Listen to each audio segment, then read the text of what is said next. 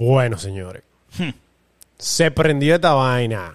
Episodio número 10 de En el Clutch Podcast. Bienvenidos a todos los que nos están escuchando en este momento. Ya sea que usted ande en su carro, esté chileando en su casa, esté en el trabajo, pero no esté en el trabajo porque no está escuchando, esté fregando, barriendo, haciendo cualquier de los shorts de la casa. Eh, bienvenidos a este episodio número 10. Le adelantamos de entrada que estamos viendo el derby de cuadrangular mientras grabamos esto. sea Así que cualquier cosa no lo chancean.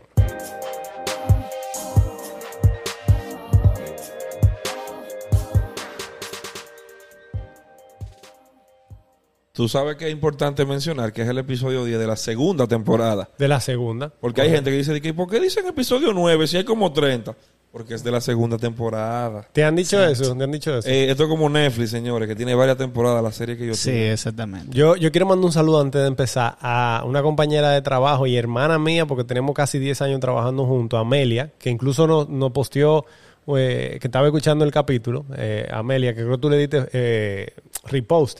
Ella, eh, una tipa que es eh, estudiada en, en ¿cómo se llama esto? En televisión, no, no televisión, pero. Comunicación. Comunicación, exacto. Eh, ha hecho curso de, de mm, oratoria y vaina. Y nos dijo que estamos haciendo un muy buen trabajo. Así que de aquí un saludito a Amelia. Gracias por escuchar y el feedback que me das en cada episodio que, que escucha. No, y de verdad, cuando alguien que tiene tal vez eh, el estudio sobre, Sí, más sobre conocimiento esto, y que más nosotros. conocimiento que uno, le da, le da un buen feedback, uno se siente realmente Sí, bien. sí, definitivamente. O sea, ya yo sé que puedo seguir hablándole al árbitro como yo le hablo. Sí, no, bueno, sí.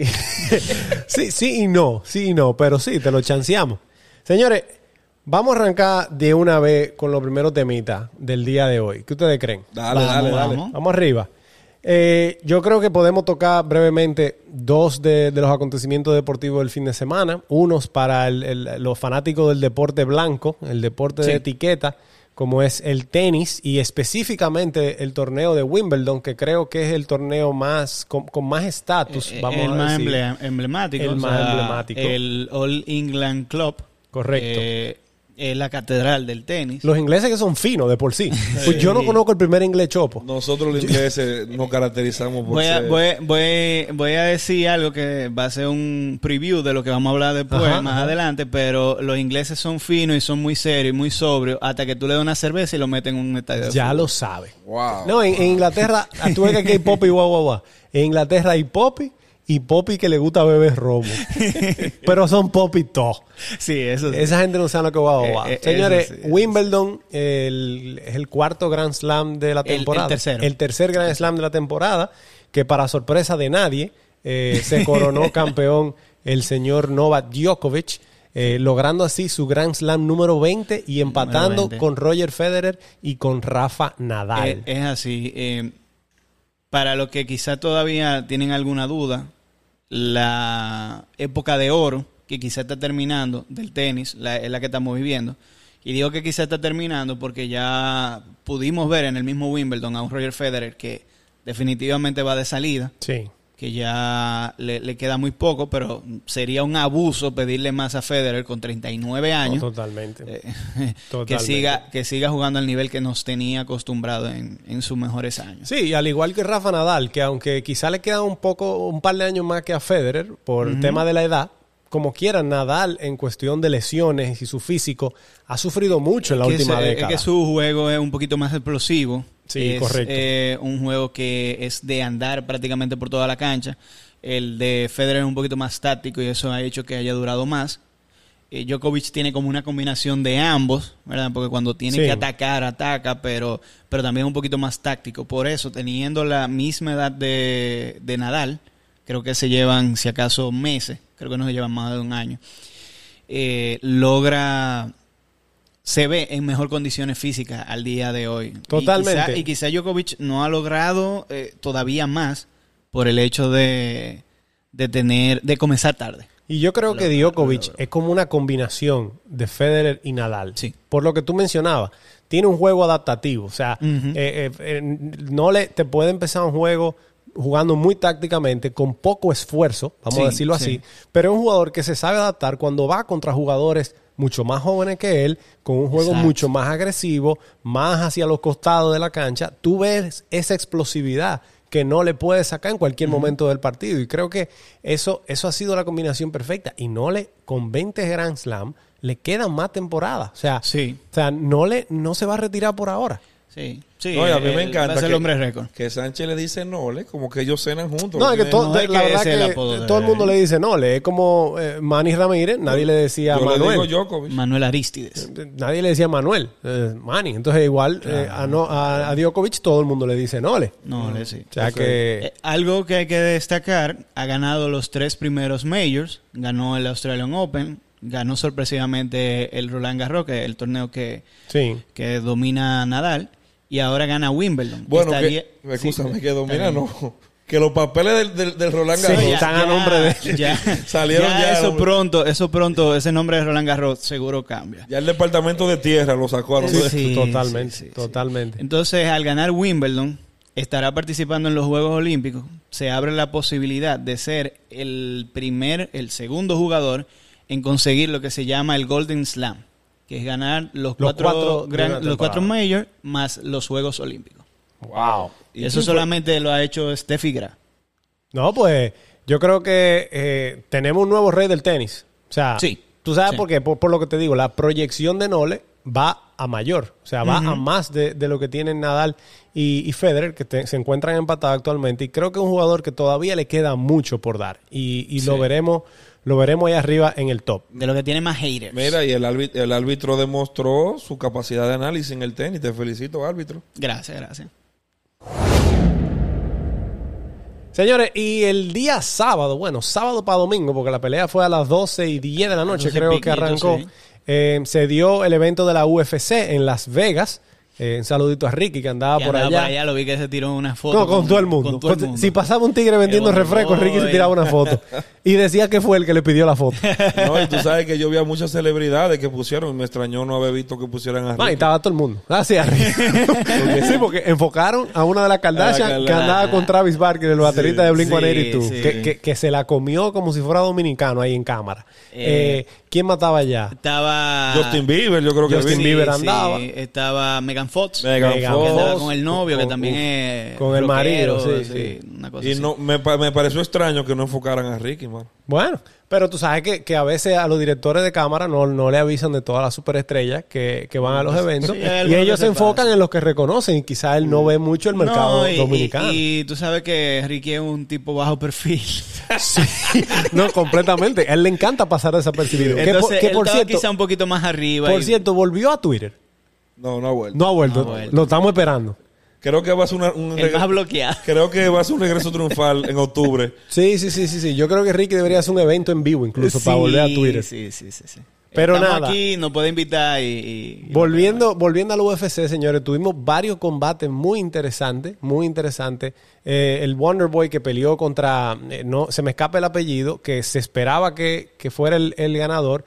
Una, batalla, una pelea que se fue a los tres asaltos y por decisión técnica 29 a 28 se alzó el, el oponente con la victoria. Y luego el main event, que era lo que todo el mundo estaba esperando, que era la pelea de eh, Conor McGregor contra Poitier. eh, eh, la, fue la tercera. Sí, fue una, la tercera, correcto, de la trilogía, donde la primera se había alzado McGregor con la victoria eh, y luego eh, le habían remontado en la segunda. Creo que la tercera era muy esperada y el preámbulo fue demasiado para lo que sucedió en la pelea. Una pelea que en el primer asalto, una pelea eh, casada a cinco asaltos, en el primero eh, tuvo muy parejo hasta el último minuto de- del primer asalto, donde... En ese último minuto y medio, creo. Sí, donde McGregor eh, se la pasó en el piso, eh, tratando de buscar el grapple técnico para poder eh, submission o, o- o buscar, Sí, pero yo creo él- que una línea más defensiva. Él, él intentó el agarre porque ya él sabía que venía una situación complicada, Sí. porque ya eh, Puriel le había pegado. Y entonces al Puriel pegarle tan duro y él sabe que necesitaba salir de ese asalto, entonces tira a agarrar a ver si lograba el takedown, o sea, el, el derribo. Pero entonces cuando logra derribar no queda en una posición eh, favorable y por eso entonces eh, Puriel aprovecha allí y comienza a hacer lo que le dicen el ground and pound, que es darle al, al contrario en el, en el en el piso. piso. No, y que se vio beneficiado porque fue pegadito de la reja. Entonces, él y él utilizó la reja incluso a su Sí. favor. Sí, y sí. finalmente, cuando McGregor logra pararse, que en, en un intercambio de puñetazos que ninguno pegó realmente eh, No, eh, no. de manera clara, en un paso atrás que da para apoyarse con la pierna izquierda y, a- y volver al contraataque. eh, parece que en una de las patadas al inicio de la pelea, Sí. el peroneo, la tibia, sufrió un poco y cuando fue a apoyar el pie con la punta del pie, el pie, Ese, o ese sea, cambio ahí mismo. o sea, se fue, fue una rotura inmediata de tibia y peroné eh, y quedó el pie guindando. Y Sí. actua- ahí mismo pararon la O sea, pelea. oye, yo estaba acostado en mi casa y yo cogí cuando vi eso. Sí, no, no, no. Ah, O sea, a mí me, a mí me subió un frío del tobillo hasta arriba. Sí, loco, muy Eh, fuerte. y nada, la pelea finalmente fue eh, determinada por nocaut técnico, pero por, por interrupción o, o recomendación de los médicos. De los médicos, sí, así mismo. Que era lo que más le importaba a McGregor. O sea, Sí, él sí, con el pie él colgando. En el piso, en el piso, llorando con, con, con hipío prácticamente. El- Él- la preocupación de él eso no era es esa. ti- Eso no es TKO. Eso Correcto. Y, y al final así mismo fue porque era lo de esperarse. Sí. Claro, eh, inmediatamente en rueda de prensa dice que realmente hubo una de las patadas que hizo, que causó Él dice que esa- él cree. esa lesión. Pero él, Pero- dis- él dice eso también para eh, restarle un poco menos le- a lo fortuito. conviene. Claro, porque le conviene. Ahora, de- como el mismo Poirier dijo, el karma es un espejo. ya lo sabes. Y el Karma's mismo not a bitch, it's a mirror. It's a mirror. Me gustó mucho esa frase. Eh, porque quedó demostrado también en el hecho de que una de las eh, del- de los enunciados que más pronunció McGregor era que iba a dejar en una camilla Ajá. a Poirier Y y, míralo ahí. adivina quién terminó saliendo en una camilla. Señores, aprovechando que estamos aquí viendo el, el clásico de, de cuadrangulares, todavía no batea Juan Soto, así que tenemos chance antes de volvernos locos. Eh, viene la serie de Otani y Juan Soto, que por cierto, nos involucraron durísimo ahí. Durísimo nos involucraron. Bueno, ¿Tú, ¿Tú crees que eso fue adrede? ¿Tú crees que, que es para montar el espectáculo como los dominicanos siempre montamos el coro y la vaina? Explícame. bueno, mira que, que- mira qué pasa. Antes de, antes de pasar a explicarte y antes de que se me olvide, Y de calumniar a la MLB. antes de que se me olvide, tú sabías que Otani se va a convertir en el primer jugador en la historia del juego de estrellas en ser el abridor por la liga y ser el primer bate del equipo. No, pero es que, es que- es que es una ridiculez, señor. O sea, esos son de la, de la vaina que nada más le pasan a un asiático. Porque es que, es que eso no le pasa. O sea, eso no lo logra una persona que no sea asiática. Eso es ley. ¿Cómo es que tú no solo eres el, el japonés con más cuadrangulares en una temporada y acabamos de llegar a la mitad de la temporada O sea que superando él- a él Hideki- superó a, a a Hideki Matsui. Eh, y entonces también en el juego de estrella vas a la competencia de cuadrangulares como el primer invitado que aceptó, vas a abrir el juego de estrella y primer bate. Sí, eso fue ahí quizá un, un poquito de force, lo del abridor, para aprovechar todo ese hype Claro. que, tiene, que tiene Otani, claramente. Sí, porque realmente si tú miras los números, escúchame árbitro, de muchos abridores de la liga americana, tienen obviamente mejores números que Otani, Sí, que es que- pudieron haber sido Es el... que Otani no tan probablemente en el top 10 de, de, de las grandes ligas. O sea, si el Sayón se eligiera pitcher, mañana, si, No si gana- el Sayón se eligiera no gana mañana, Otani. él no quedaría yo creo ni que en el top 10 No, de la liga. no. Y el. MVP, ¿qué hacemos con el No, MVP? eso- No, no. eso- Esos son otros 500. Unánime. Esos son otros Dá- 500. Dáselo en las dos ligas. Hábleme, de- yo vi que hubo un tema con un posible atentado, un tema ahí en el Sí. MLB. ¿Qué, qué, es lo que, ¿Qué fue lo que pasó con eso? Sí, eh, encontraron 20. Encontraron unas armas en unas habitaciones cerca del estadio. Lengüemí, mi Y chilena. encontraron y arrestaron cuatro personas, tú sabes. eh, aparentemente ellos estaban planeando algo contra este evento. Ok.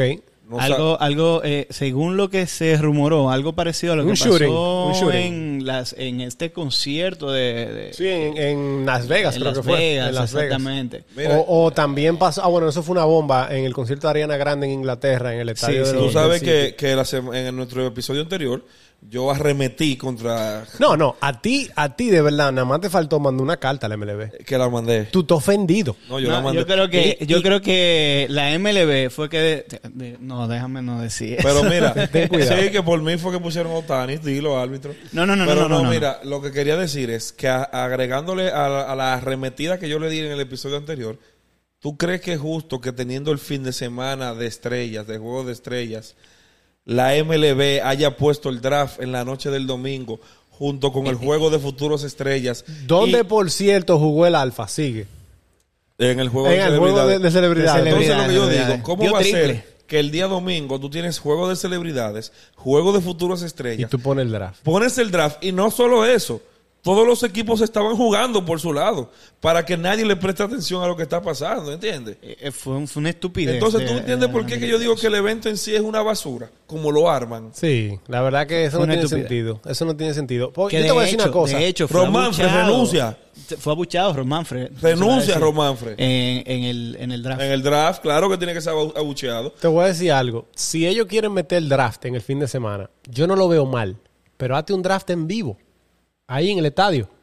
O hazlo la noche del sábado. Eh, Pero, en el, pero, en el- pero inclúyelo en los eventos del, del fin de semana. En. Colorado, hazlo en Colorado, por ejemplo, en un centro de convenciones de Colorado, por poner un ejemplo. Claro, una- alguna- pero lo pueden hacer en el mismo estadio, men. Lo pueden hacer en el mismo estadio. Entonces tú entiendes, porque yo digo que es una basura lo que sí, sí, hacen. sí. Creo que, creo que no, no fue Entonces, muy pensado. para sumarle más a lo, a lo que yo digo que es una basura, árbitro, jugadores de la talla de Mookie Betts, de José Altuve y de Carlos Correa dicen, son elegidos por el público y dicen, yo no voy al juego de estrellas. Claro. No, pero sabemos lo que pasó con, con los jugadores de Houston. No, yo no Y sé nada. Fue eh, fueron cuatro invitados y ninguno de los cuatro fueron. Eso, eso es Están ofendidos los niños. Están ofendidos los muchachos. es- eso es una clara falta de respeto a- al, al juego. Porque ellos saben lo que O sea, le usted- esperaba. o sea, usted hace trampa, ¿verdad? Te hace trampa. y el lo ofendido y, lo- encuentran y los ofendidos son ellos. y ellos se ofenden. No, y sin Y los ofendidos son ellos. Sánchez, y sin necesidad de hacer trampa, porque el Sí. talento lo tiene. No, claro. No es que es un equipazo, o sea, estamos hablando de Alex Bregman, de eh, Maldonado, No, pero que se- se Correa. Se demostró en los numeritos, porque si tú te fijas en los numeritos de ellos en casa versus en la ruta, no era tanta la diferencia. No, los tipos no necesitaban hacer. Pero volviendo a lo, a lo importante, MLB, árbitro, primera mitad, decepción de la primera mitad y mejor y la sorpresa más grata. La decepción del año, vamos a decirlo por liga. Como tú Liga. quieras, como tú quieras. En la liga americana tienen que ser los Yankees. Ay, no lo dije yo. Claro, Y no es que lo tienen que ser los Yankees. Los. Yankees eran los favoritos a ganar la división y hay dos equipos, eh, dos equipos, tres equipos. Tres equipos. Los Tres equipos por encima de los Yankees ahora mismo. Sin con follow. No acaban de dar ahora mismo. Queden Y 10, uno- y queden uno 10. es- Si su equipo es malo, es malo. no, no, no, no, Alejandro. no le hagan caso a Rinel, que lo necesitamos, señores. Den follow, compartan y toda la vaina. Y, y, y exprésense. no, pero lo que yo te quiero decir, si tu equipo no ha rendido al nivel que a nivel que se esperaba, Sí. aquí nadie tiene la culpa, ni el árbitro, ni es Claro. más, sigue árbitro. Eh, entonces, como decepción en la nacional, ese está un poquito más difícil, pero yo diría los Bravos de Atlanta. Ok, y la sorpresa de ambas ligas, Definitivamente en la nacional tiene que ser San Francisco. Ese es el equipo sorpresa. so- se diri- está liderando el oeste. claro. ¿Cuál es el equipo que ustedes creen que va a tener el cambio más drástico de la primera mitad a la segunda mitad? Ya sea para positivo o negativo, según la proyección y cómo acabaron la primera mitad. Eh, Qué maldita pregunta. no, está dura, pero sin pensarlo mucho, sin pensarlo mucho, yo diría que Tampa. Yo no veo a Tampa aguantando la temporada entera como el segundo lugar, lugar, así como está. Ujú. O sea, yo creo que Tampa se puede caer. Ok. Tampa puede caerse. Bueno, tenemos la primera proyección ya, la- la- el primer pronóstico Es que yo dado por el señor Riner Lozada. Árbitro, date un pronóstico ahí de eso alocado tuyo, a ver si la pega. De eso es mío. Yo, mira, otro equipo que, con eso que decía Rinel, de- además de Tampa, pues yo lo estaba viendo del, del otro lado, un equipo que tuviera negativo a lo positivo. Pero San Francisco yo no creo que quede con, con la Aguante, división. bueno. No, yo no creo que... Y, y, y van San bien. Francisco campeón. Ay, ay, ay, ay, ay. No, recuerda que la pegué con mira, el mira, con tú el- sabes una cosa, eh, Sánchez. Yo dije al principio de la temporada que yo no confiaba en el picheo de Boston. Arrepiéntete. Tú Y dijiste Boston- eso el principio de la temporada pasada. Yo tengo como dos años. Tiene diciendo- dos años ajá, tiene tiene dos dos años años. diciendo Boston eso. ahora mismo es... Pero el año pasado no lo decepcionó Boston. el, el Boston ahora mismo es el mejor récord de la Liga Americana. Ay, mi madre. Pero aguantan, no aguantan. El picheo, bueno, le, le regresa a Chris Sale, hay que ver cómo regresa a Chris Sale. Eso podría ser, eso podría ser de mucha ayuda. No, y deben ir al mercado a conseguir A buscar piezas, claro. Pero bueno, eh, árbitro, no sea tan cobarde y di alguna proyección. Que el árbitro está cobarde últimamente, ¿oíste? Sí, está, está medio ñoñito. Coño, que, que me, me ha ido mal con la No predicción. importa. Tú sabes que nosotros, yo tengo varias gente que me ha escrito quejándose que dejó de ganarse un dinero por culpa del árbitro. te voy a decir ahorita por qué. Ok. Más adelante te voy a decir por qué. Eh, Un saludito a Luima, que este fin de semana jugó una, una cuarteta, jugando a la Copa América, la Eurocopa, eh, a, a- ¿A la UFC? en la pelea de McGregor y a los Sons. Señor, y perdió. Perdió en todita. y- no, perdió por los Sons. El último juego de la, de la, de la cuarteta lo No, perdió. si algo, si algo yo estaba seguro era que Milwaukee ganaba Oye, ese me- partido. Mira, pero ¿y tú, todo- tú sabes cuánto perdió? El diablo. O sea, o sea, perdón, no fue lo que perdió, no fue lo que perdió. Lo que Él se dejó él- de ganar, lo ajá, que se dejó él, de él ganar. perdió y dejó de ganarse lo otro que le dije. Sánchez, Ay. te voy a decir una vaina. Me sorprende porque todo el que ha visto dos juegos de basquetbol en su vida sabía que Milwaukee ganaba el juego Sí, oye, lo que pasa es que lo estaban dando cuatro- hembra, lo estaban dando hembra y estaba pagando muy bien. ¿Entiendes? Entonces fue el Sí, riesgo, bueno. fue el riesgo Por, de por eso, la- por eso la cantidad, entonces. Claro. Pero sí, realmente, de los cuatro, de, la, de las cuatro elecciones, digo, no sé cuáles fueron las otras. Digo, Italia- Italia, ganaron, Argentina y ganaron, Puerto- Exactamente. Eh, esa era la más obvia para mí. Yo creo que sí. Señores, hablando de todo un poco, eh, acaba de terminar la primera ronda de Juan Soto, o su turno al bate, ahora viene Otani. nada mal. Y conectó, árbitro, ¿cuánto? 22 honrones. 22 vuelas cerca, 22 veces para la calle. Es la tercera peor cantidad de lo que han participado. Excelente. No, pues está bien. Pero 20 20 22 está bien hoy. Sí, pero sí, si sí. todito han dado 24, 25. 23, 24, No, lo- 35 que dio Ah, Alonso. Pero se la puso, se la puso complicada. a- no a se la puso tan fácil. No se la puso tan la fácil. no se la puso tan fácil. Mira, mira. Otani, riéndose. Hay- que-. Hay decir que en Colorado se humidifican las, las pelotas en los juegos normales. Por la altitud, la bola viaja mucho. Sí. Entonces, humedecen la pelota para que no vuelen tanto. Mira, en el día de hoy, la bola no tan humo- eh, ¿Es humedecida. en serio? No. Sí, sí, sí, sí, sí, Humedecen las- humedecen la pelota porque era que los tigres estaban dando 60 honrones Pero lo que no- 40 lo que no es igual es ventaja. Sí, pero es un solo estadio cuando los otros están jugando en diferentes estadios y tú tienes la mitad de tu juego en Colorado siendo jugador de Colorado. Ok. O sea, los Larry Walker, Vinny Catilla, esa gente se aprovecharon de eso. Y hablando un poquito de lo que ya dimos un pequeño preview hablando del disparate que hizo Luima. Eh, Saludos a. Ven acá, Luis me oyó el episodio, dime la verdad. él ha oído par. para Ah, no hablarte en embuste. Pero No, él, no por lo lo menos, él por lo menos se mantiene en las redes, hace una, Sí, una él que hace otra su- interacciones en las redes. Claro, yo le voy a decir que se tire este. Le voy a decir que le mandamos un saludo. Y que nos burlamos de su desgracia. No, no, Exacto. no, dile que le mandamos un saludo para que él después se dé cuenta que nos burlamos de su desgracia. exacto, exacto. Eh, señores, NBA, las finales de la NBA. Una Muy serie que está actualmente 2 a 1, liderando, liderando los Phoenix Suns.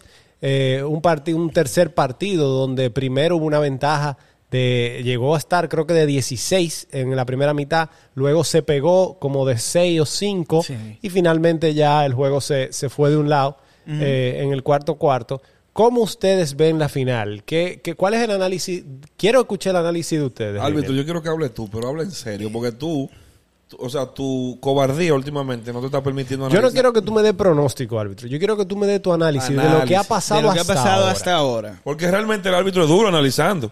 Pero él como que coge miedo a veces. La, la, No le gusta jugársela. No, Yo no lo culpo, es ¿oíste? porque lleva un streak. eh, eh, que, que la, la racha está- pero dale, dale, con tu conocimiento de Pero mira, eh, realmente la serie ha estado mejor de lo que mucha gente pensaba. Porque es que la gente, señor, hay que aceptarlo. Ya está bueno de ver a Kerry, a LeBron. Y los ratings han demostrado eso, de que los ratings se han mantenido más o menos decentes. No han sido malos. Han sido mejor incluso que lo de la final pasada. Eso te dice a ti que estamos viendo una serie interesante y que tiene que haber una, una sucesión. O sea, tiene que haber sucesores Sí. a, a- a esos grandes jugadores que obviamente son los que llaman más la atención, los más populares, pero tiene que haber una sucesión. ¿Y, y, y qué tú crees? Eh, ¿CP3 se la lleva para la casa? Yo creo que le llegó la hora a CP3, si no le llega ahora no la va a ganar nunca, No. o sea, no hay forma. Este equipo ha recibido varios embates, unas cuantas lesiones, y aún así ese equipo se ha mantenido jugando igual. Eso es lo, eso es lo bueno que tiene el equipo de Phoenix, que no importa los cinco que tengan en la cancha, el juego se ve igual, o sea, son consistentes en su juego. Y es lo que le ha perjudicado a Milwaukee, que Giannis ha tenido que hacerse el hombre amo y señor del juego para que Milwaukee dé la pelea. Sí. O sea, dos juegos de más de 40 puntos. ¿Y Gianni, tú entiendes que está al 100% o ustedes creen que viniendo de, de esa, de esa pequeña A- a mí- a- lesión... Para mí ahí hubo un poquito de bluffing de, de Milwaukee. ¿Tú crees? Que, que Es exagerado. que, es que yo te voy a decir algo. El que tiene una hiperextensión Sí. no vuelve a jugar. Y fe- Mira, y fea, yo dije, fe- yo fea. dije, sí, cuando yo estaba hablando en uno de los grupos, antes de que comenzara la serie, yo dije, Giannis, por ese tipo de lesión que tuvo, debería volver en el segundo o en el tercer juego, dependiendo de cómo vaya el primero. Mm. Porque cuando viene a ver puede haber una regresión y entonces perder más que solamente esta final. Y es un jugador que consiguió un una extensión de contrato muy jugosa y que se va a quedar en ese equipo de Milwaukee por varios años, al menos que lo cambien, que no creo que pase.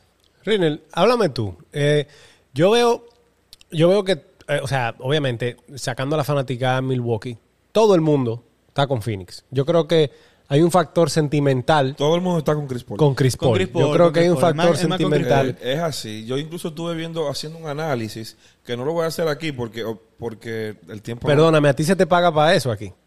O sea, tú lo haces de gratis y tú no lo quieres hacer aquí. No, no, porque lo hice en mi casa este fin de semana, estaba tranquilo. Eh, los, las veces que Chris Paul estuvo cerca de, de- de llegar a la, a la final en, durante su carrera, y, y realmente Chris Paul es todo un batallador, ha sido un tipo que constantemente ha estado en playoff y, y todo, el, todo el que El sigue la NBA siempre ha visto a Chris Paul ahí, que Claro. primero con, con New Orleans, Con New Orleans. eh, donde fueron una vez y fueron eh, eliminados en primera ronda. Luego con los Clippers, donde los Clippers tenían ese super big three que, que nunca llegaron a nada realmente. Cuando se eh, per- perdieron de OKC, perdieron Sí. de, de Houston, de Golden State. Luego él va a Houston y, y pierde de Golden State de nuevo. Y Chris Paul, man, Estando a nada de, de eh, Chris. Paul se, eh, está en el corazón de todo el que sigue el baloncesto. Yo creo que sí. Yo no Eso creo que, ni- que ninguna persona pueda ser hater de Chris Paul. Eh, bueno, ahora mismo lo de Milwaukee, ¿verdad? Entonces yo pienso que... Mm. Sí, pero fíjate que por lo general a la figura del, de, a la, a la principal figura lo abuchean en el estadio contrario. A él no. Yo creo que a Chris Paul no lo han abucheado. Mira, yo no he pienso- escuchado abucheo. Yo pienso, Sánchez, que independientemente de que Milwaukee ganó el juego 3, eh, creo que los Phoenix en 6 juegos se llevan esa serie. En seis. En 6. Sí. Luis, ya tú sabes. Ya tú Fájate sabes. ahí. Estoy- estoy de Ah, no me hago responsable tampoco. No, hay que poner el disclaimer. En el clutch no se hace sí. responsable de ningún pronóstico dado aquí. Su dinero Y es suyo y si lo pierde, lo perdió usted. Claro. Y poco que la pegamos. Mira, y, usted estarse llevando y a Giannis eh, es la superestrella que todos sabemos que es. Y yo pienso que va a tener otras oportunidades de coronarse campeón. Eh, eh, es así. Pero Es este así. año, como dice el árbitro, yo creo que es el chance de Chris Paul. Ahora Mira. nunca. Porque le voy a decir una cosa. Phoenix es un equipo que este año está en la final y fácilmente el año que El año viene... que- ese es el Miami de este año. para que Sí. sepa, Ese es el Miami de este año. sepa. No clasifica el año que viene fácilmente. O clasifica octavo, una así. No es por ser hater, pero yo quiero que Milwaukee, que Milwaukee pierda. Por una razón. Mierda. Para que Giannis se dé cuenta de que quizá cometió un error quedándose ahí en Milwaukee. ¿Dónde, ¿De dónde él tenía oferta? No, le extendió él, el iba- él contrato. iba a tener, él iba a tener oferta, eh, eh, era por cambio en, en- en dado caso. Él extendió el contrato. Este, era su, este iba a ser su último año de, de- de temporada. Pero es que tú no puedes contar con Chris Middleton y Drew Holiday para que te ayuden a ganar un campeonato. Esos no son jugadores que constantemente hacen un buen A trabajo. menos que tú seas LeBron hace 10 años. Exactamente. Pues O sea, es, que, es que Chris Middleton un, un día te juega, y, y lo vimos en esos dos últimos juegos que jugó eh, Milwaukee en la serie pasada sin Giannis, se demostró que Chris Middleton sabe jugar, que él tiene talento, que él tiene eh, la capacidad para incluso cargar un equipo. Y el mismo Jeru Holiday lo hizo muy bien. Pero si tienen a Giannis al lado, entonces le quieren tirar todo a Giannis. Y aparecen uno que otro juego para ayudarlo. Pero si no recibe esa ayuda, no va a ganar porque nadie gana solo. Y además, y peor Giannis, que su juego es interno, eh, o sea, completamente sí, sí. interior. Él no tiene un tiro de afuera, ni siquiera de media distancia. Entonces necesita esa ayuda. Definitivamente yo creo que hay, hay momentos en la carrera de, de los deportistas eh, que son breaking points y es cuando tú llegas tan lejos, tú llegas, o sea, tanto nadar para morir en la orilla y ahí donde a veces vienen esas decisiones, donde tú dices, eh, óyeme, hasta aquí llegamos, o sea, no damos más de ahí. Y si con este equipo no lo logramos, es porque hay que hacer algunos cambios. Y es donde vienen muchas reestructuraciones. Y como tú dices, eh, hoy pueden estar en la cima, temporada siguiente pueden o no clasificar o clasificar octavo. Y tiene que venir esa, esa revolución en los equipos que son necesarias. Es así.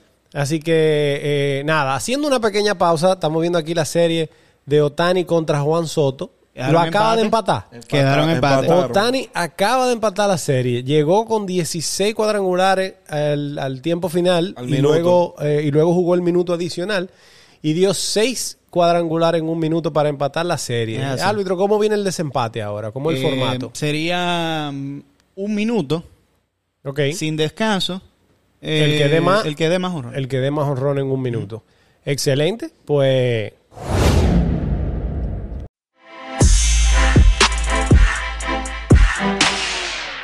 Bien. Señor, ahora venimos con el plato fuerte de la noche. Yo me voy a parar, me voy a ir. No, No, mejor no voy a quedar porque estamos viendo el dedo. no, no, pero, pero tranquilo, no lo sufra tanto. No, es que yo estoy quillado con ustedes. No, pero, ¿Y por per- qué? perdóname, pero yo tengo pruebas fehacientes Entra, entra el tema. de cuál fue mi último, mi última predicción, Entra mi última tema. opinión. Señores, vamos a hablar del deporte más hermoso del mundo, el deporte de las emociones, el deporte de los eh, fanáticos más eh, fervorosos, más maleducados, inadaptados, eh, por lo que vimos el fin de semana. Eh, el deporte donde rueda un balón por rebelión. 90 minutos y late un corazón por 90 minutos. El deporte del balompié. Que este, este fin de semana, principalmente el sábado, duró No, un poquito más. Nos, No, dio un festín. Y si tú supieras un que, poquito por- más. que Sí. tú te con un problema 90 minutos. aquí, porque tú sabes que la mayoría de nuestros oyentes, digo que hay buenos que escuchan el fútbol, que son seguidores del fútbol, Sí. pero la mayoría se, se inclinan por el béisbol y el basquetbol y tú nunca le das un, un- un intro a esos deportes como tú se lo das al fútbol. Ah, pero- Entonces, cuando los tigres empiecen a decir que Sánchez es esto, que Sánchez es lo otro, Sí. Que a Sánchez se le moja la canoa. y que Sánchez. eh, y no, y que Sánchez cuando lo agarre, que, ¿tú me entiendes? Entonces, Bueno, no, pero eso es parte de ahora. Yo te voy a decir una cosa. Así como hablo yo, pueden hablar ustedes también. Eh, no, porque tú vas llevando la, tú vas llevando el- Eh, Ah, no, pero es una, demo- es una democracia. Aquí el día que usted quiera presentar, presenta, mi hermano. O sea, eh, aquí es una Tú lo democracia. haciendo bien. Vamos a entrar al tema. Vamos a entrar al tema. Señores, este fin de semana nos dimos un festín de fútbol. Eh, nos dimos, óyeme, yo creo que un, un clásico que había, teníamos años esperando verlo en una instancia final de una competición, como fue el partido entre Argentina y Brasil, eh, que se disputó el día sábado. Eh, y luego el domingo tuvimos la final de la Eurocopa, donde se disputó el partido entre la selección de Inglaterra y la selección italiana. Árbitro, cuéntame de ese partido Brasil-Argentina. Eh, Primero, primero que todo, decir que ganaron las dos Italias en la casa de su rival. Sí, sí, la Italia europea y la Italia, La Italia eh, suramericana. Y la Italia suramericana. Definitivamente. Señores, mira. Maracanazo. Maracanazo de nuevo. Eh, bueno, lo hablábamos en el, en el grupo. Maracanazo. Que Brasil, yo, yo fuera presidente de Brasil y mandara a cerrar ese estadio. Tú sabes que yo quiero decir, mandara a yo quiero decir algo antes de, de que Antes ustedes- que arranquemos. Sí, porque realmente aquí, si hay alguien que es afectado directamente por, Sí, porque, por ese resultado, de porque ese- el que no lo sabía, Rinel es de descendencia brasileña. Rineliño. Eh, él fue bautizado como Rineliño. Lo que pasa es que el escriba aquí en, en la Junta, en el registro civil, no supo escribir Rineliño y lo dejó en Rinel. Exacto. Es Rinel, sí, lo, lo cortó. Mira Cuenta la cosa, leyenda. Mira una cosa, señores, con respecto a eh, el Maracaná. Sí, es verdad, eh, 70 años después, el Brasil vuelve a perder una final. Coño, no necesariamente un partido, porque sí ha perdido partidos en el Maracaná. Que te hago la, la capítulo de Bueno. que Brasil no perdió un partido en competencia oficial desde el 2019. No perdió un partido. Entonces, mira lo que pasa. En aquella ocasión, brevemente, el Mundial del 50, ganado por Uruguay, sabemos que muchos equipos fuertes no fueron a ese Mundial. Por diferentes situaciones. temas, diferentes temas de, de la época. Y por eso se dijo en ese momento que ese Mundial fue armado para que, la- para que lo ganara Brasil. Sí, en Brasil y demás. Exacto. Y, y- y muchos. Falta de potencias. Y, y realmente Sí. esto era un tema, esa final era un tema de, de- de puntos. Brasil solamente tenía que empatar en aquel momento. es una locura. Es- O sea, una cosa que hoy en día no lo veríamos. O sea, eh, era una locura. Entonces, hoy, 2021, dice, ah, Maracanazo 2021, pero realmente yo no lo veo así. Me explico. Porque tú te estás enfrentando a, eh, para muchos, el- uno de los mejores jugadores de todos los tiempos. El mejor jugador del momento y de los últimos eh, 20, 20 años, sin lugar a dudas. Entonces, yo no lo veo como un maracanazo porque realmente cuando tú te estás enfrentando a Messi, no necesariamente tú tienes las de ganar. ¿Tú sabes por qué yo te digo que sí califica como un maracanazo? O como yo lo veo por lo menos. Brasil venía con un, un récord eh, en los últimos dos años imbatible. Venía en la misma Copa América con mucho más dominio eh, en el juego y sus partidos que lo que venía Argentina. Argentina incluso tuvo que jugar un- una fase de penales para, para desempatar el partido de la semifinal contra Colombia y no se veía un equipo dominante, Que es- que no lo fue en la final Que tampoco. se burlaron de Colombia ellos. Sí, ese- sí, pero Sí, Colombia sí. también se burló de Uruguay en el partido anterior y fue como un, un- Sí. tú sabes, una, un Karma. un el karma. Eh, pero te voy a decir algo. Eh, no sé si ustedes vieron el partido completo. Eh, ese partido, honestamente, como yo lo veo, y esta es una opinión muy personal, fue eh, el gol, fue un descuido de la defensa. Totalmente. Un descuido sí. total. Le, le cogieron las espaldas a, a, a Vaina, al del Atlético, eh, no me acuerdo, a Renan Lodi. Le cogieron las espaldas. Di María definió como lo que es un crack eh, por encima de la cabeza del portero.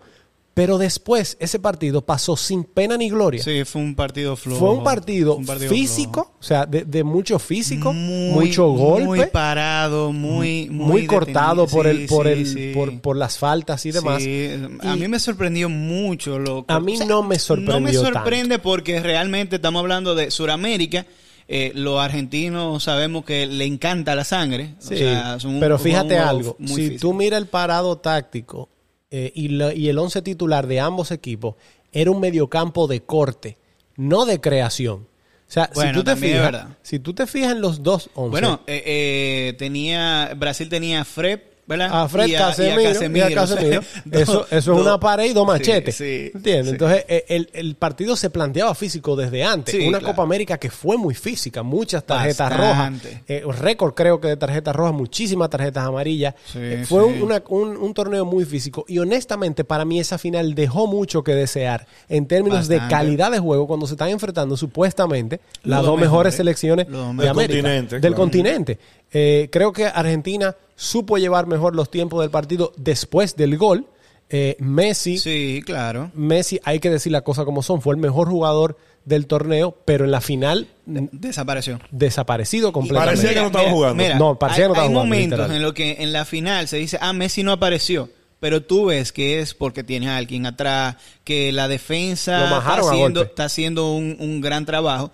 Pero yo creo que en esta, independientemente de que sí, obviamente Messi siempre va a tener dos y tres jugadores atrás, yo creo que hubo, no sé qué fue lo que le pasó a Messi. Tú sabes que, que la- la- yo, la- de las pocas veces que yo vi a Messi, una de ellas fue casi al final del partido, porque estaba tirado en el piso, haciendo Sí, pasar sí. como que fue una falta que al final no... No, Messi, Sí, se, sí. com- Messi se comió una en el, en el minuto noven- en el minuto ochenta y pico, que si Brasil empata después de esa, a Messi estuvieran velándolo en Argentina ahora mismo. Pero tú sabes una cosa, Brasil... Otra, cosita, empataron de nuevo Soto y, y Están jugando otro- Tienen otro otro tiebreak. Otro overtime.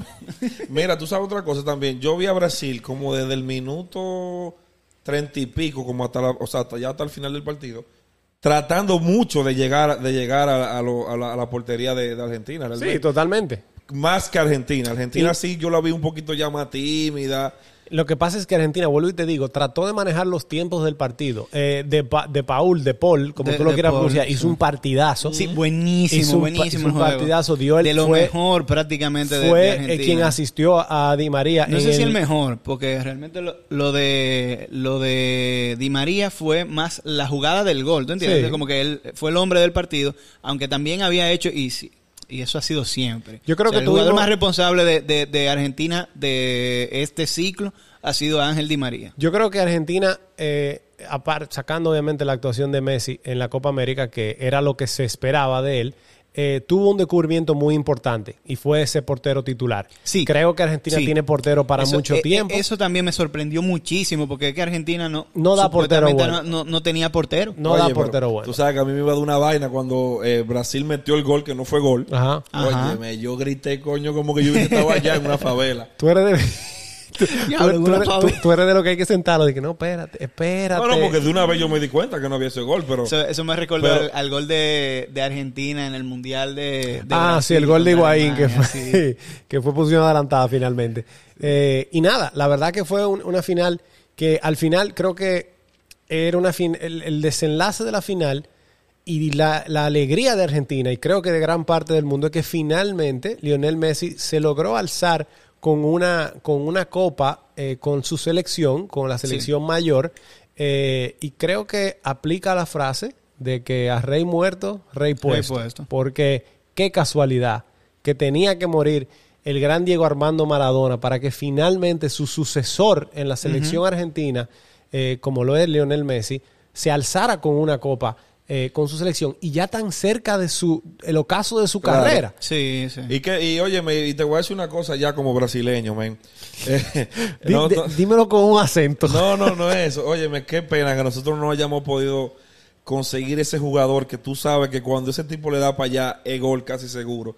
Luego tú sabes que se fueron ya estos muchachos. ¿De quién tú estás hablando? Que no lo tenemos. No, que ya no lo tenemos. Lo Me tiene. refiero que tuvimos en su momento tigres como, como Romario, Sí. el me- para mí el mejor nueve de todos los tiempos, Ronaldo. Ronaldo. Ronaldo y hoy en día tú tienes muchos jugadores que pueden crear la jugada, pero no necesariamente son los que te van a Sí, venir a meter el gol. Incluso en el planteamiento inicial de Brasil, Neymar estaba posicionado como delantero centro. Neymar Sí. no es delantero centro. Sí, Neymar es extremo. ahí también hubo un, un fallo Ahí de... hay una falta de delantero centro, lo que dice, sí, lo sí. que dice Rinel. Sí, porque no era que Tite tenía opciones para poner no, adelante. o sea, no hay un punta que te marque y te fije a los dos centrales que le permita a jugadores como Neymar o Gabriel de Jesús, por ejemplo, Sí. eh, jugar por las bandas y, y desbordar y crear y desequilibrio. por eso veíamos a, a- a Neymar moviéndose prácticamente por la cancha entera. La cancha entera. La Y- cancha y- entera. Y los últimos cinco minutos lo molieron a patar. Y mira, yo te voy a decir algo. Yo creo que este fue el torneo que demostró que Neymar, el- el- la clase de jugador de Neymar, el mejor torneo que ha jugado Neymar con Brasil, para Sí, mí fue sí. esta Copa América. Yo creo que sí. Mi caballo, mi caballo. Señores, Señores, eh, sorpresa. Dándole un pequeño Sorpresa. update. eh, el señor, el señor su majestad Juan Soto acaba de, de eliminar a Shohei emperador. al emperador del guante y el bate, eh, al sucesor de Babe Ruth. Lo acaba de eliminar en primera ronda, luego de jugar dos eh, rondas Desempate. extra de desempate, 31 a 28. Tremenda ronda de Juan Soto, que en la última ronda de desempate, que creo que son tres swing que te dan, si no me equivoco, sí. dio tres Tres cuadrangulares. o sea que definitivamente se perfila con, con Sí. buena posición para la segunda No, ronda. y de nuevo un dominicano montando el show, porque aunque la vez pasada, el torneo pasado, No lo ganó Vladi, no lo pero ganó Vladi el- Junior, pero quien el montó show- el show fue. Vladi. Es que nosotros siempre estamos ahí. Por lo bueno o por lo malo. por cierto, para terminar con la Copa América, no sé si supieron que, que, eh, Ronaldo se va a volver streamer. Sí, Ronaldo dijo en exclusiva en el canal de Ibai Llanos, que es eh, probablemente el, Saludos a Ibai. el segundo streamer de, de Twitch español más, más famoso e importante del mundo ahora mismo, siguiendo a Auronplay. Eh, señores, Ibai está haciendo cosas increíbles. Lo primero que Ibai consiguió los derechos de la Copa América para transmitirlo en, en España. Es un visionario, realmente. Porque ningún, yo creo que eso vino más. Él está ahora como asociado con Piqué. Él tiene como un- una vaina con Sí, Piqué. porque lo Sí, cuarto él lo fue Piqué entrevistó que lo en, dio. un- en Sí. algún momento con Piqué. Él tuvo una entrevista con Piqué y, eh, y de ahí entonces. sí, pero él ha entrevistado a varios, porque creo que al Sí. Kun Agüero, a Sergio al Kun, Ramos, a Ramos. Pablo Dybala también, a Iniesta recientemente para el aniversario del gol de, de Iniesta en el mundial. Sí, ahora. Eh, el- que está en eh, Japón. ya pasó, ya pasó. está en Sí, Iniesta, Japón. Eh, Japón está en Iniesta está en Japón. Exacto. Eh, señores, pasando a la Eurocopa, la Euro. It's coming, Rome. Sí, sí, it- it- Eh, mira, aquí, antes de yo tengo un complaint que dar. ajá. Tú sabes que mucha gente eh, se me ha quejado porque el árbitro no dio su pronóstico para la Eurocopa. Para, Un para cobarde, un cobarde. Entonces mucha gente dejó de ganar dinero por culpa del árbitro. Porque si el árbitro decía Italia, todo el mundo le iba a Inglaterra. O viceversa. Entonces árbitro. Bueno, yo dije ojo con Inglaterra, pero fue lo único que mencioné. Sí, Sí, pero usted, si, si ustedes supieran que, que Rinel, esa, ese, esa Eurocopa me acordó aquella, aquella orden de, de pollo que hicimos en la universidad, no voy a mencionar la compañía, aquel delivery, sí. que, que decíamos va a llegar, va a llegar. Y nunca llegó. Sí, claro. Así mismo están los ingleses todavía esperando. Esperando que llegara. Porque se pasaron la jodida Eurocopa entero con el It's Coming Home y la están esperando todavía. Todavía la están esperando. Yo no sé si ustedes vieron el partido completo, pero, Yo sí, yo- pero bueno, no. Yo te voy a decir una cosa. Yo no pude verlo, me cansé de buscarlo y no lo encontré. Mira, yo estaba viéndolo en, bueno, en casa de Luis más casualmente, eh, y cuando Inglaterra mete el gol, un descuido, o sea, de libro de la selección italiana, de la defensa italiana, un descuido que no lo volvieron a cometer en el partido entero. No, en porque ese es que momento, ese- esa es la defensa claro, de Italia. Minuto 2 meten el gol y le digo yo a Luis, óyeme, ese gol, qué bueno que cayó en el minuto 2, porque eso fue un error de la defensa que no van a volver a cometer. Mira, dicho, Dicho y y hecho. hecho. Es que, un, un partido casi perfecto de la selección italiana después, que no era que tenía, no es, no era una selección ofensiva, No. una, una selección planteada desde la defensa, con creo que la mejor pareja de central de, de Europa y a nivel de selecciones, Sí, sí. la mejor pareja de Sí, central la ahora mejor- mismo. La mejor pareja de Eh, central. o sea, Chiellini y Bonucci son dos muros. No hay forma de pasar esos tigres. No, no hay duda. Entonces, eh, creo que un, un partido, un excelente partido de, de la selección italiana, planteándolo a partir del gol, jugando en Wembley, donde supuestamente inicialmente solo iban a haber, creo que 5 mil fanáticos de cada selección, y hubo un desastre eh, en la seguridad del estadio. Antes de empezar y se colaron un reguero de gente sin el protocolo necesario, o sea, gente, porque para entrar, el que tenía taquilla tenía que presentar una PCR con menos de 48 horas y antes de empezar el partido, O los tarjeta- hooligans o tarjeta de de vacunación. vacunación, los hooligans derribaron las vallas de seguridad, tumbaron una puerta y se metieron miles y miles de fanáticos. No, lo que te digo. Dato sea, curioso, Lando Norris, el piloto de Fórmula 1 que fue a ver el partido, él es inglés, Sí. saliendo, le robaron el reloj Sí. que tenía. Esos juegos no se van con reloj Orlando.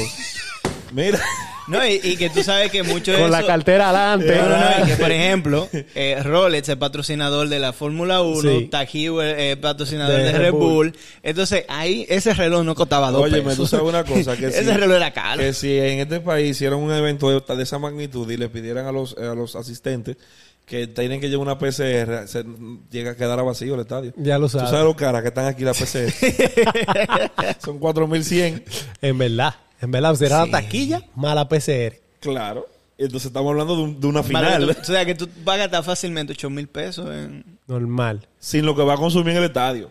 Señores, y, y continuando con el, el desenlace del partido, un partido que terminó empate con un gol tardío ya en el minuto 84, si no me equivoco, eh, gol para el empate de Bonucci. De Bonucci, Eh, sí. Un gol, una va parada, un gol va bien peleado en un córner que el cabezazo fue al palo, luego remató Berratti, el portero la tapó, quedó la bola en la línea y Bonucci algo, remató. El, el que juega a empatar, lo, lo que más le puede pasar es, es perder el juego. Y, Claro. y eso fue a lo que jugó Inglaterra. Aprovechó que metió un gol temprano y jugó a empatar. Tú no puedes ir a jugar a empatar. Oye, tú sabes que, escúchame que te interrumpa, en el 84 de Brasil-Argentina estaba yo, vamos que todavía hay chance, vamos que todavía hay chance. y cuando el, el- sabes que el árbitro dio seis minutos, creo Sí. que fue, dije yo, ah, Sí, sí. ese, ese árbitro quiere ganemos. Porque era uruguayo, tú sabes que los uruguayos y los argentinos no, no- chocan. no se llevan. y no dije yo, mira, eso es para que ganemos, eso es para que ganemos. Todavía estoy esperando los goles. Señor, el partido se fue finalmente a ronda de penales porque en el, en el tiempo extra, esos 30 minutos, yo me la pasé hablando porque yo sabía que no iba a pasar nada. Estaban, estaban muertos. Eh, Sí. Algo que quiero apuntar y que lo cuestioné en el momento, y puede- podemos llamar a Luis a preguntarle, cuando Southgate en el minuto 129, 119, perdón, 118, sí. hace el siguiente cambio. Saca a dos jugadores que están, que tienen jugando el partido entero, Ajá. que están enfocados en el juego.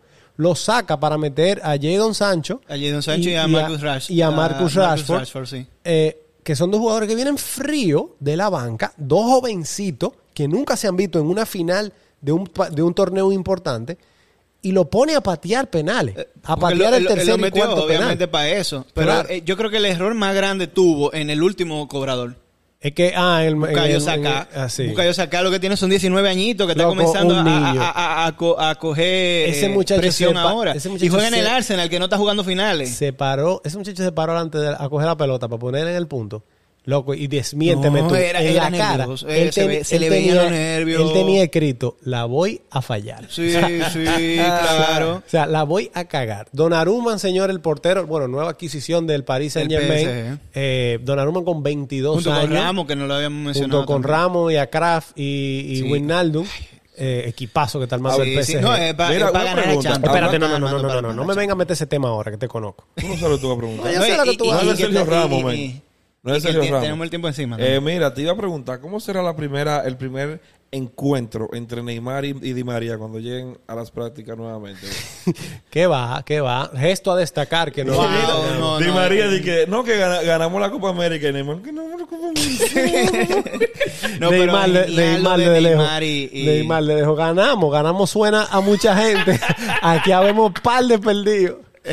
Neymar, señor, un gesto, o sea, No, qué- qué grande lo que de Neymar, si- eh. simplifica lo que es el deporte y lo que debe ser el deporte. Eh, Argentina en plena celebración, eh, tras haber ganado, Neymar incluso prudentemente esperó a un momento donde Messi se separó un poco Sí, del grupo sí, sí. y fue a buscarlo en medio del, del- del terreno y se, se fundieron en un abrazo como de 30 segundos. Sí. Y luego, ya adentro, en las escalinatas para entrar a los vestuarios, se, hay fotos de ellos sentados, Sentado muertos de la risa Sí, los dos. hablando. Eh, o sea, eh, lo, lo que se espera de, de deportistas. Que mira, a mí me molestó mucho cuando se criticó a Hazard. No, no es lo mismo. Espérate. Está bien, Di lo que pero, tú vas a decir, pero- dale, dale, pero- dale. pero se Dilo, le criticó dilo. mucho cuando saliendo de la cancha eh, él está hablando con alguno de los compañeros de él. O sea, dura Ok. no sé cuántos años jugando con el Chelsea. Tú, Ok. Es entendible. Ok, yo te voy a decir algo. Eso fue semifinal de, Semifinal de la Champions. Semifinal de la Champions.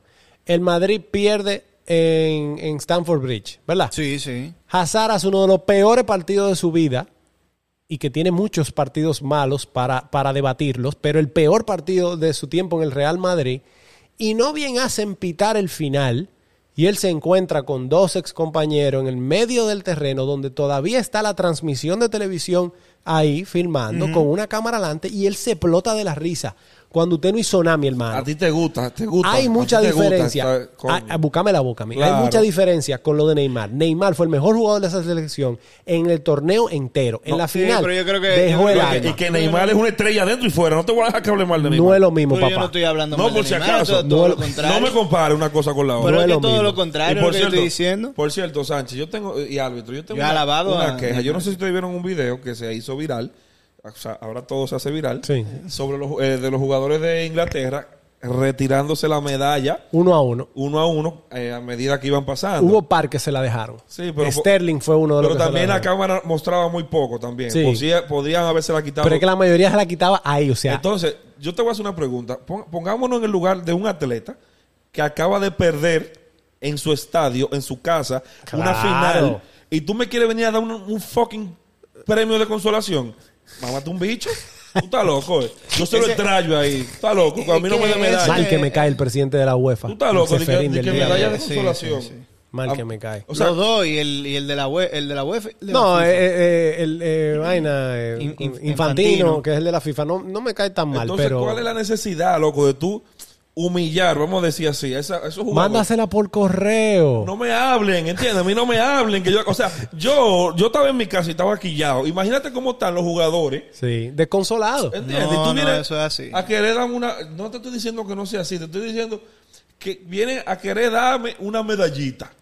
Sí, sí. Váyanse al carajo. Yo no, yo no estoy de acuerdo con eso. Eh, Es el que más sufre. Neymar, tú eres mi caballo.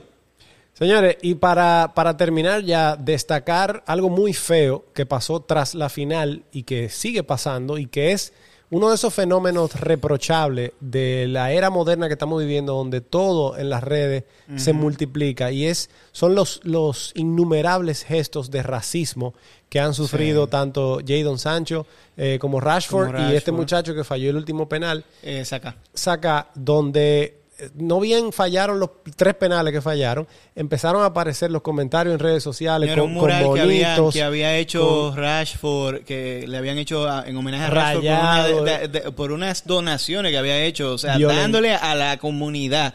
Y, y vandalizan esa vaina. Gracias a la, a la persona que entonces lo tapó y lo llenó de corazones, un gesto muy, muy bueno. Lo mismo pasó con México en la, en la Copa Oro. Lo que pasa es que la Copa Oro no le, Sí, no le le importa a importa. nadie. Pero en la Copa Oro también eh, volvieron gritos eh, de- Racistas. sí, eh, contra Trinidad y Tobago. Tú sabes que hablando de la Copa Oro, yo le tenía un dato que, como no dimos dato hoy, Coño, ustedes, ¿verdad? saben, ustedes saben que la, la selección que ha ganado alguna copa, eh, teniendo el peor ranking en, en la- en el ranking de, de selecciones, Ajá. es Canadá, que, que ganó teniendo, estando en el lugar 83 del ranking. Pero ganaron con trampa, fue. Bueno, ganaron. Bueno, pero Pues ganaron tenemos con trampa.